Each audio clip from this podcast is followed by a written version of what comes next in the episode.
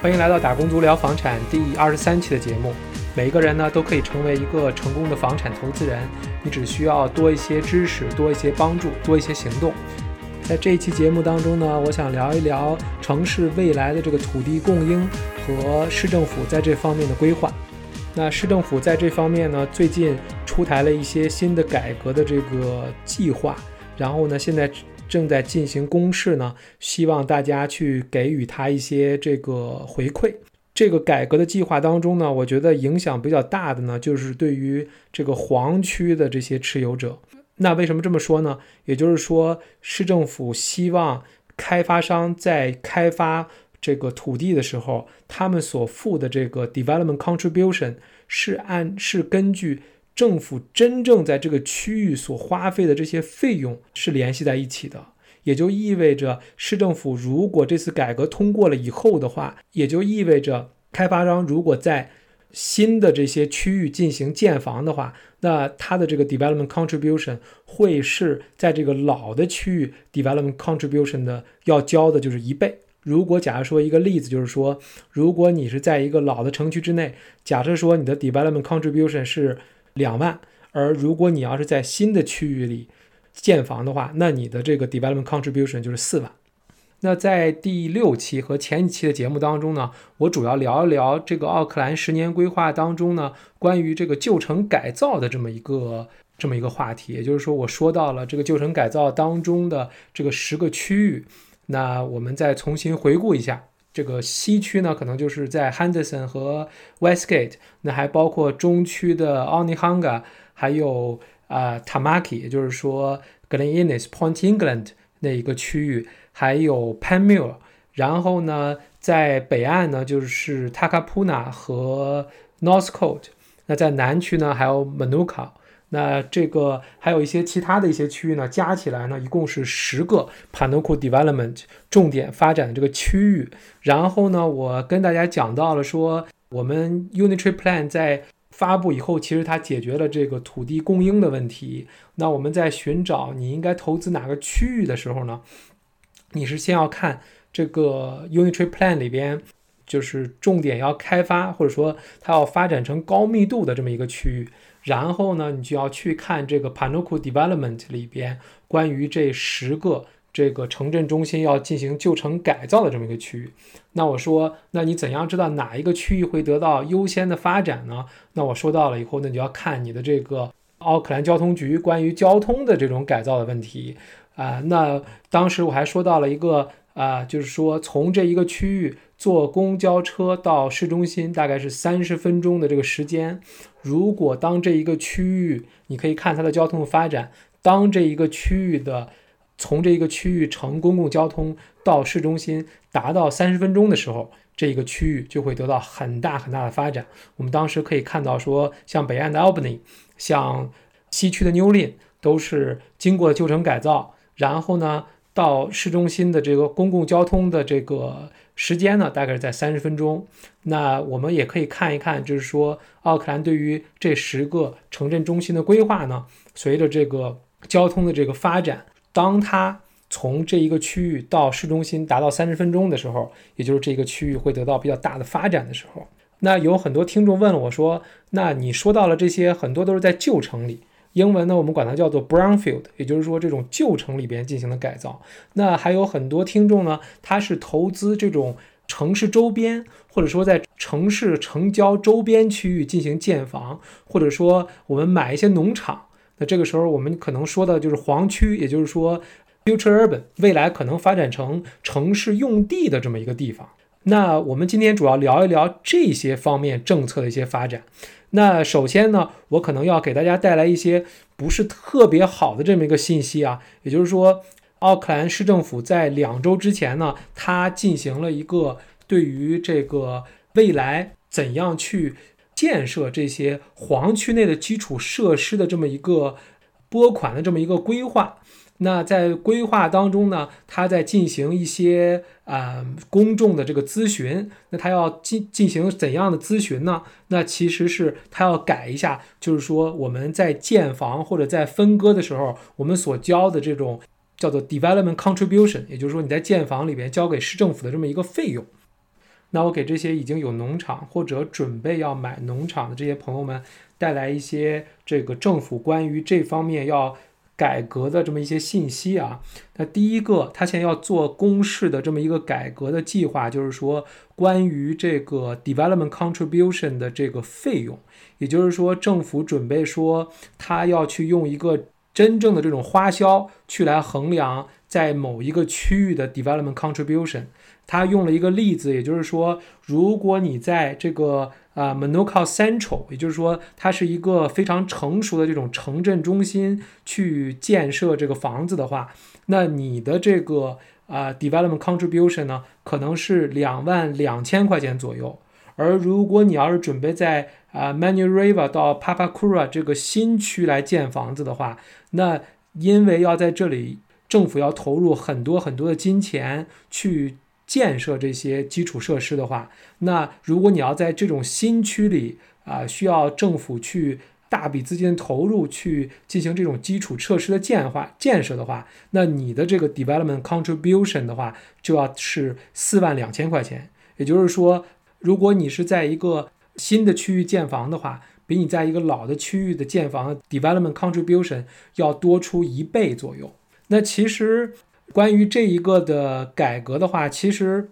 那你从这些政府的出台的这些规划当中的话，你不难看出，政府其实是有意在限制城市的扩张。那政府在，那是奥克兰市政府在，嗯，在他的这个一些期刊当中也登出过很多关于，嗯，对于基础设施投入的这个啊费用。也就是他们做过一个统计，也就是说，如果你是在一个 greenfield，也就是说，在一些新的这个城市边缘的新的开发区，当你的这个农业用地转成这个住宅用地的时候，政府如果每建一套房子的话，政府要花销大概十四万左右，去为每一套的这个新建的住房去进行这些基础设施的投入。而如果你要建在这些老的城区的话，那这个费用可能仅仅只有这些在新的区域建的费用的三分之一。也就是说，其实这是一本，其实对于政府来说，这是一个亏本的买卖。也就是说，其实他在补贴这些在城市边缘建房的这些开发商，他可能每一套房子呢需要补贴这个啊每一个开发商可能五万五万块钱左右。所以说，你也不难看出来，政府推出的这些规划都是要限制城市的扩张。而奥克兰市政府在二零一七年的时候，它有一个规划叫做呃 Auckland Future Urban Land Supply Strategy，它在当中非常明确地表述了说，在未来三十年到五十年，奥克兰市政府的目标是是是什么呢？就是说由。百分之六十到百分之七十的新的住宅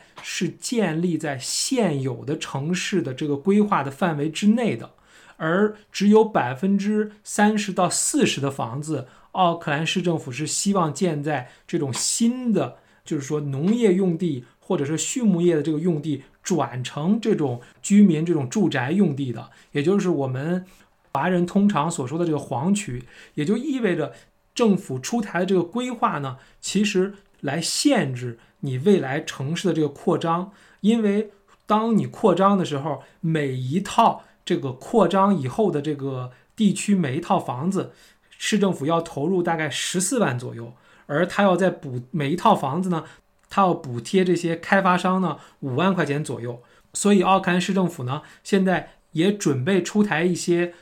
关于相关的政策呢，去鼓励。大家去在现有的这个城市的范围之内建房，而如果你要愿意去一些新的开发区建房的话，那你可能要多付出一倍的这个 development contribution。所以这是改革的这个第一条。那第二条呢，就是说这更多的时候并不是民宅，而是这个啊商业住宅。也就是说，根据你这个商业住宅的用途呢，它根据你的用途去决定。你所交的 development contribution，因为如果你是一个超市和是你是一个商业的这个写字楼，它对于这个基础设施的要求和对基础设施的这个费用是不一样的。它是希望这个建筑商去付他真正所需的费用，而不是把这些费用平摊到每一个人的身上。那第三条呢？我觉得可能是一个相对而言比较好的消息啊。那第三条，也就是说，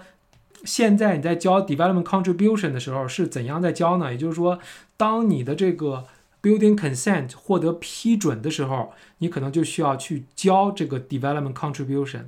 而现在这个市政府所出的这个新的这个政策呢，可能是说它去延后你所交的这个 development contribution 的这个时间。那这就是三条市政府现在对外进行公示的这么一个改革的这个方案，这些方案还没有实施。那大家可以根据我到时候给大家在这个我的这个播客下方留的这个链接呢，去为这些现在的方案呢提供自己的这个意见。那在结束之前呢，我还想再聊一下，就是说奥克兰整个的这个城市的这个发展。当你知道这个奥克兰。这个市政府它不希望做这个亏本买卖，想要限制城市的扩张，那你就不难理解当初他为什么会去这个通过这个 Unitary Plan，也就是说，他是鼓励大家去在现有的城区之内呢，去进行更多更多的这个高密度的这个开发。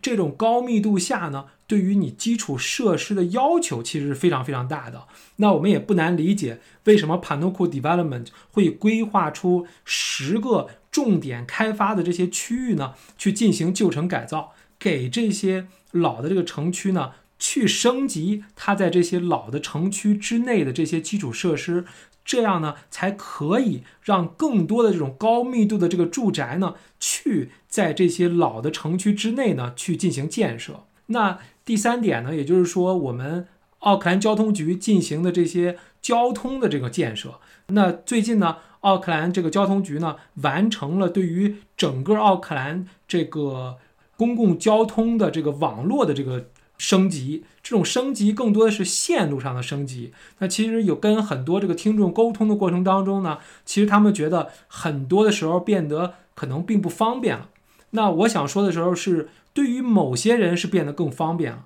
而对于某些人呢，却变得不方便。为什么不方便的人可能就觉得要转车？那为什么会需要转车呢？那这就是奥克兰交通局新引入的这么一个。未来城市规划的这么一个理念，那就是我们所说的公共交通的快速走廊。什么是公共交通的快速走廊呢？那就是现有的所有的火车的线路和所有的火车站，包括北岸的这些快速公交车道。那这有一个什么样的意义呢？那我觉得这是一个城市走向成熟的这么一个标志了。我们从国内来的朋友其实都知道。其实我们都是喜欢离地铁站近，而且在地铁站的周边呢，其实它也很繁华，超市啊、商场啊、饭店啊，很多的这些基础设施都是围绕着这个地铁站来进行设计的。而在奥克兰呢，我们更多的时候是一种非常分散的，也就是说每一个区它都有自己的公交车站直接通到这个城市的中心，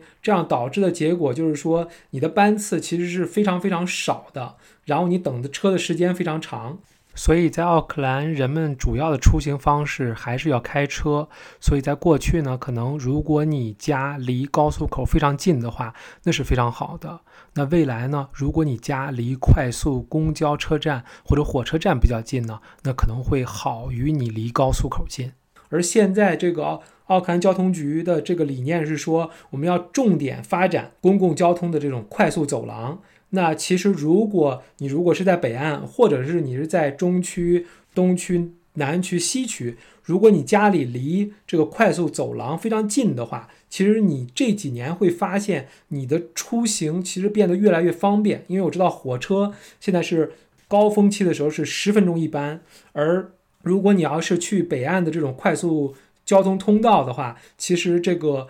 在高峰期的话，可能每五分钟或者更短的时间，就有一班公共交通去让你从这个快速交通通道的这个车站去市中心。那正是因为这三点，也就是说，我们所说的 Unitary Plan 解决了土地供应的问题，让这些开发商可以在旧城之内去开发，而奥克兰的旧城改造 Panuku 对于啊十个。重点区域进行基础设施的这个升级，进行旧城的改造，而奥克兰的交通局呢，又对于这十个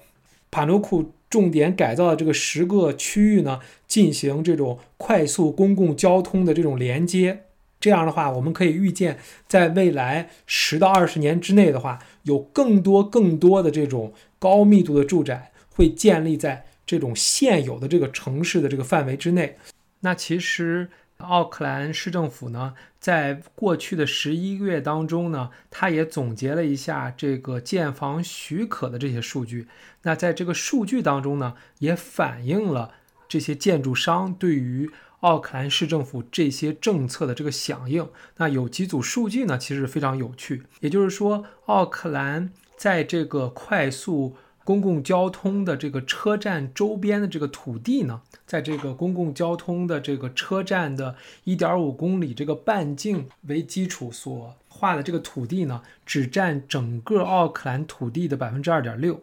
而过去的十一个月当中呢，有百分之四十一的。这个高密度的这个住宅的许可呢，正是在这百分之二点六的土地范围之内，而在过去新增的百分之四十的这些建房许可呢，也是在这个快速公交车站的这个范围之内。那我们也不难看到，其实很多的开发商其实已经开始响应奥克兰市政府的这一个不要往外建。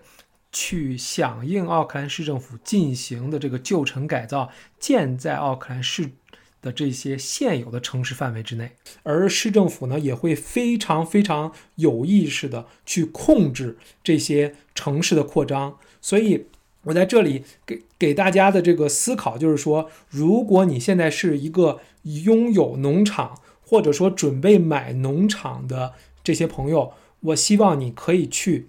市政府去好好了解一下市政府在这方面的规划，因为很有可能在过去十年那种城市的扩张，可能在未来的十年之内会放缓，也就意味着你可能想要买到农场，说我可能很快时间就可以去分割，那可能在未来十年的话，可能并不一定会实现。所以说，我非常希望大家去看一看这个去年。二零零二零一七年，这个奥克兰市政府所出台的这个 Future Urban Land Supply Strategy 这个文件，那我也会在我未来的节目当中呢，去好好的去讲一讲这个这个文件。那希望大家从我今天的这个节目当中呢，可以获取一些市政府关于未来这个土地供应的一些规划和我的一些理解。希望大家从我的节目当中到学到了一些东西。如果你喜欢我的节目的话呢，我希望大家可以去推荐给你身边的朋友，你不需要多推荐，一次只需要推荐给一个就可以。如果你是在这个 iTune 或者是 Apple 的 Podcast 去收听我的节目的话，你我希望你可以给我的节目呢去进行点评和留言，这样的话可以帮助更多有需要的朋友找到我的节目。那我在节目最后呢，都会做一个免责的声明，因为我并不了解你，并不知道你是全职的工作，全职的在投资，还是在做生意。正因为我并不了解你呢，所以我在节目当中所讲的这些内容呢，你只能把它作为一种教育的用途。